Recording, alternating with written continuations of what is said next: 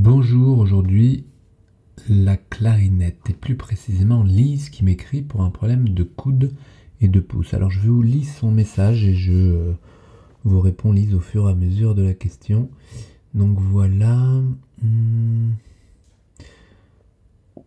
Par une pratique régulière, j'ai développé une tendinite sur le dessus du coude très mal au pouce. J'ai cherché beaucoup comment me positionner et un technicien spécialisé a levé le taquet du pouce derrière la clarinette pour s'ajuster à ma main.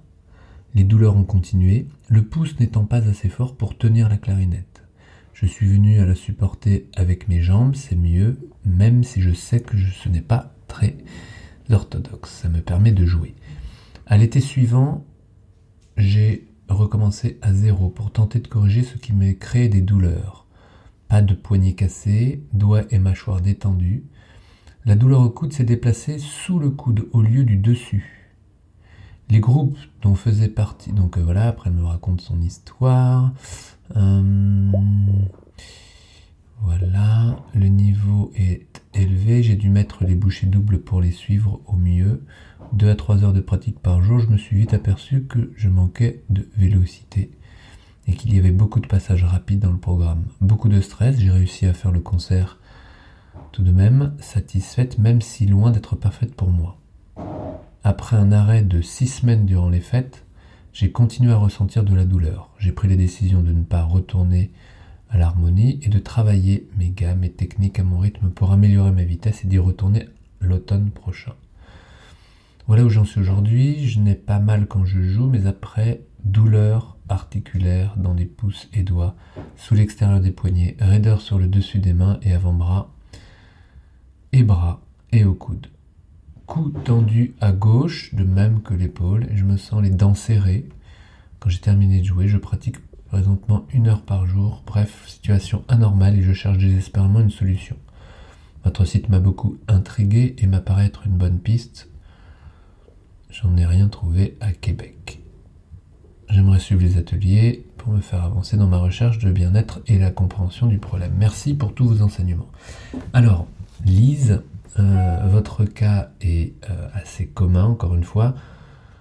Alors, je, le dis peut-être euh, souvent, mais les pathologies du musicien ne sont pas très compliquées. Elles sont compliquées pour vous parce qu'elles vous limitent, euh, parce que la douleur vous limite, mais techniquement, c'est seulement une histoire d'équilibre et de répartition des charges.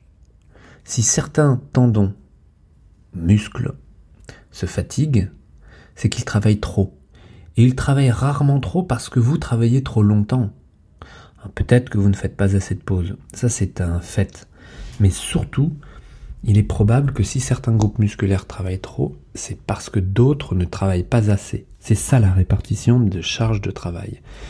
Et il faut le penser local et puis plus global. C'est-à-dire que euh, les coudes, comme vous avez dit sur le dessus ou sur le dessous, ce sont les attaches des insertions musculaires des muscles fléchisseurs et extenseurs des doigts. Si ces muscles longs, qui sont des muscles des doigts, se fatiguent, c'est parce que les muscles stabilisateurs du poignet ne travaillent pas assez.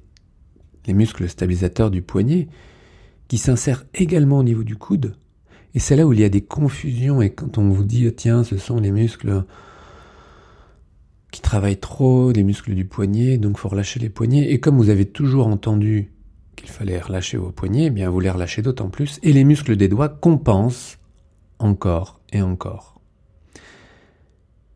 Donc le piège est dans l'incompréhension de ces mécanismes. Par contre, une fois que c'est compris, une fois que vous avez euh, mis le doigt sur les muscles qui doivent être renforcer, alors attention pas à coup d'alter, mais renforcer à coup d'utilisation, c'est-à-dire en effet de tenir mieux vos poignets, de tenir mieux vos pouces.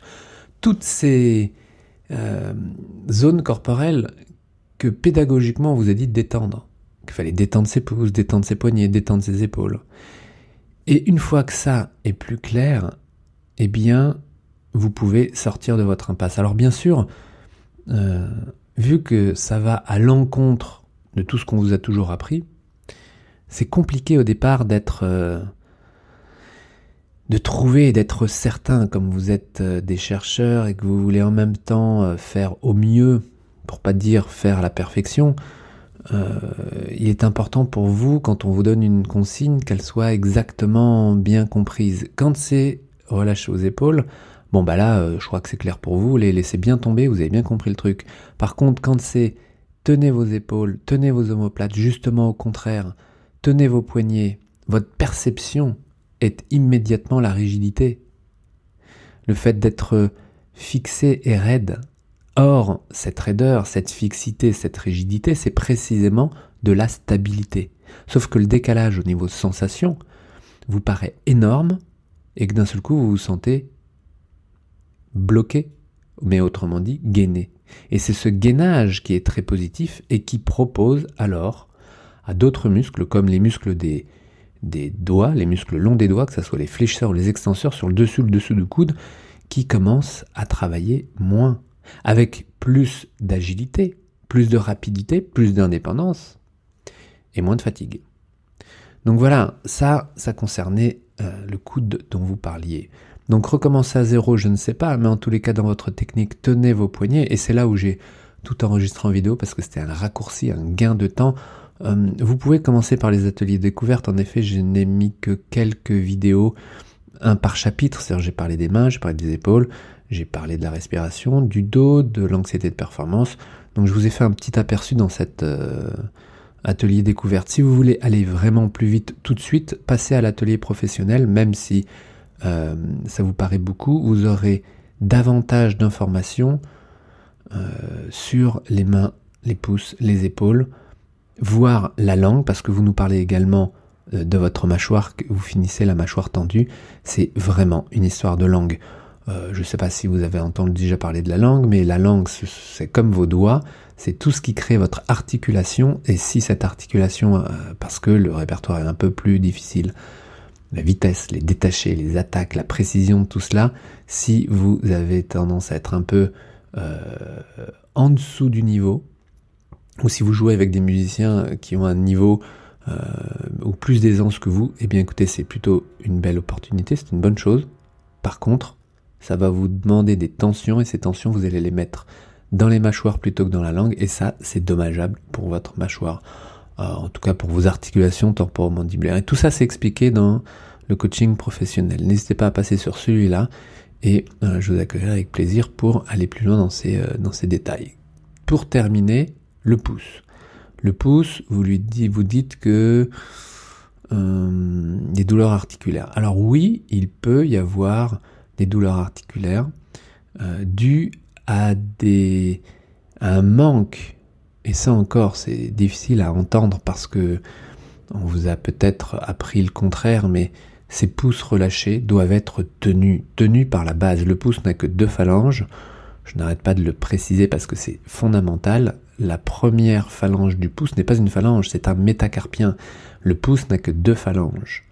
Donc la base du pouce, c'est l'équivalent des os de la paume, sauf que ce pouce est détaché de la paume et qu'il a cette capacité de faire l'opposition du pouce. Et cette opposition, elle doit être tonique gérée par des muscles courts et puissants à la base du pouce qui doivent provoquer cette tenue.